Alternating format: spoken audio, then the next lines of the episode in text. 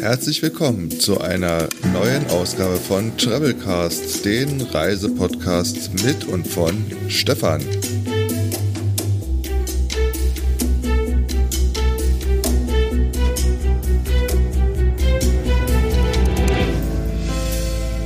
Toll, dass du wieder eingeschaltet hast. Und jetzt wünsche ich dir viel Spaß. Heute führt mich mein Weg von Valencia mit dem Schnellzug erstmal nach Tarragona. Immer schön an der Mittelmeerküste in Richtung Norden, genauer gesagt Richtung Barcelona. In Tarragona musste ich dann umsteigen, denn mein Ziel am heutigen Tag ist Saragossa. Und Saragossa liegt 200 Kilometer im Landesinneren, sozusagen richtig westlich weg vom Mittelmeer. Von Tarragona geht es mit dem Renf Regionalexpress über geführte 22 Stationen nach Saragossa. Tarragona liegt an der Mittelmeerküste zwischen Valencia und Barcelona und Saragossa liegt rund 200 Kilometer im Landesinneren Richtung Westen. Die Umgebung wird nach 40 Minuten Fahrzeit hügelig und bewaldet und der Regionalzug kämpft sich hoch in die Berge. Wir fahren an einem Waldbrand vorbei und das alles im Schneckentempo. Immerhin sind es 200 Kilometer, die ich heute noch zurücklegen muss. Hm. Draußen sind es um 18 Uhr immerhin noch 35 Grad. Es ist halt Hochsommer und die Sonne knallt auf unseren kleinen Planeten, als wenn es keinen Morgen gibt. Und die Raucher in Spanien kommen auf ganz tolle Ideen. Zwischen den Waggons ist ja immer so ein Übergang, der mit, ich will es mal Gummiwänden nennen, abgetrennt ist. Da stellt sich dann der Raucher hin und macht die Tür von beiden Seiten des Wagens zu. Menschen gibt's. Da kann man im luftleeren Raum dann seine Zigarette genießen. Das Schneckentempo hat aber auch was Positives an sich, denn man kann die wunderbare Natur an sich vorbeigleiten lassen und genießen. Das war bisher bei 250 km/h und mehr gar nicht so richtig möglich. Auch sind die Scheiben bei den Schnellzügen getönt. Also kleiner Tipp, fotografieren Schnellzüge nicht so einfach. Denn man hat eigentlich immer irgendwie alles etwas schummrig gesehen. Mit jedem Tag, den ich in Richtung Norden fahre, merke ich, wie Spanien immer bewaldeter und hügeliger wird. Zwischen Sevilla, Cordoba und Madrid kann man sich teilweise wie in der Nevada vor. Und man konnte sich vorstellen, dass hier Cowboy-Filme gedreht wurden. Auch wenn die Fahrt von Valencia vier Stunden dauert, so steigt die Vorfreude von Minute zu Minute auf das, was mich in Saragossa erwartet in Saragossa angekommen. Natürlich wird da wieder der Koffer ausgepackt, die Kamera gegriffen und dann geht es los. Saragossa wird dominiert vom Fluss Ebro und die Altstadt hat einen gewissen Charme. Was ich mir hier gut vorstellen kann, ist eine Kanutour auf dem Ebro zu machen. Aber Vorsicht, es ist kein stilles Gewässer. In der Altstadt wurden alte Gebäude um neuen Wohnraum ergänzt, wobei man die Fassaden den alten Gebäuden angeglichen hat, was einen schönen Gesamteindruck vermittelt. Um die Altstadt herum befindet man sich schnell in den klassischen Wohnsiedlungen und auf der anderen Seite des Flusses Ebro stehen weitere Hochhaussiedlungen. Am Abend trifft sich, wie in jeder Stadt der Spanier, entweder im Café oder in einem der vielen Parks.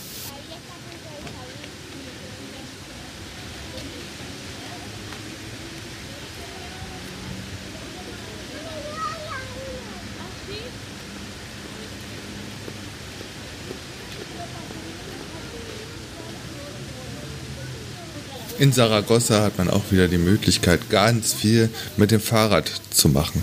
Und natürlich kann man auch in Saragossa, wie in den anderen Großstädten in Spanien, Fahrräder mieten. Und dazu braucht man nur eine Kreditkarte oder ein Handy mit einer entsprechenden App und kann aufs Rad steigen und einfach losstrampeln.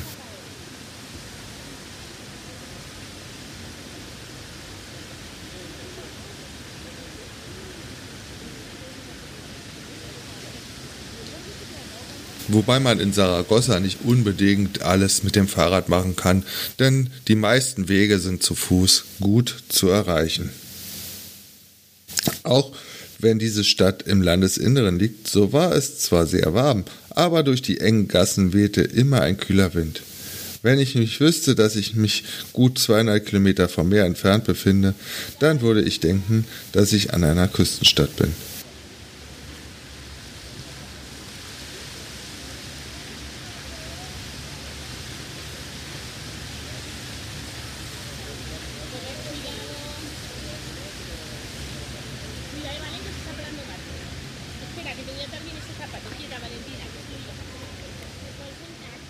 Wen es ins Landesinnere nach Saragossa verschlägt, den kann ich auch mal einfach mal den Fluss, den Ebro empfehlen. Dort kann man auch am Rand wunderbar spazieren gehen, wenn man nicht gleich ins Kanu steigen will.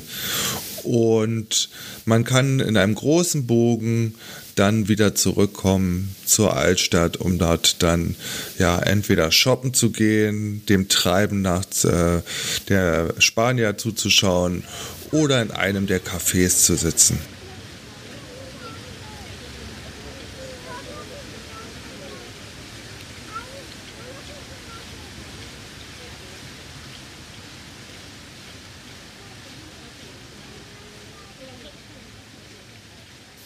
Und egal in welchem Hotel man untergebracht ist, am Abend zieht es einen dann wieder in die Altstadt, um dort entweder Tapas zu essen oder einfach nur einen Kaffee zu trinken.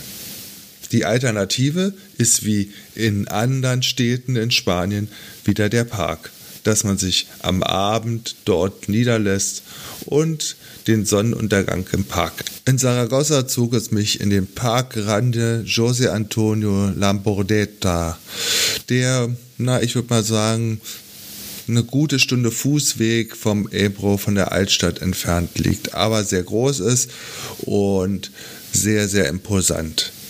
Mehr dazu kannst du auf die eventfotografen.de sehen.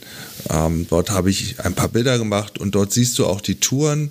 Also tagsüber am Ebro und in der Altstadt ja, habe ich schon so meine 10, knapp 10 Kilometer runtergerissen. Und am Abend, wie gesagt, ja, zu dem Park hin ähm, ist es eine Stunde von der, vom Fluss. Und das ist auf jeden Fall ein Weg, der sich lohnt und der Park ist sehr, sehr schön. So langsam neigt sich die Spanienreise, die in Sevilla vor knapp 14 Tagen gestartet ist, dem Ende zu. Und die letzte Station, wie kann es anders sein, ist dann Barcelona. Lass dich überraschen, in der nächsten Ausgabe geht es dann von Zaragoza mit dem Zug wieder zurück an die Küste zu den Katalanen in Barcelona. Bis dahin, viel Spaß Tschüss, dein Stefan. Das war eine Ausgabe von Treblecast von und mit Stefan.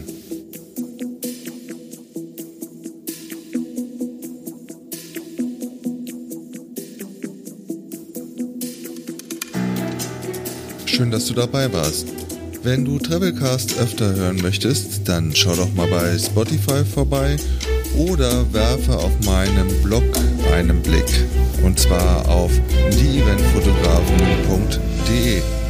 Tschüss, dein Stefan. Bis zum nächsten Reisebericht.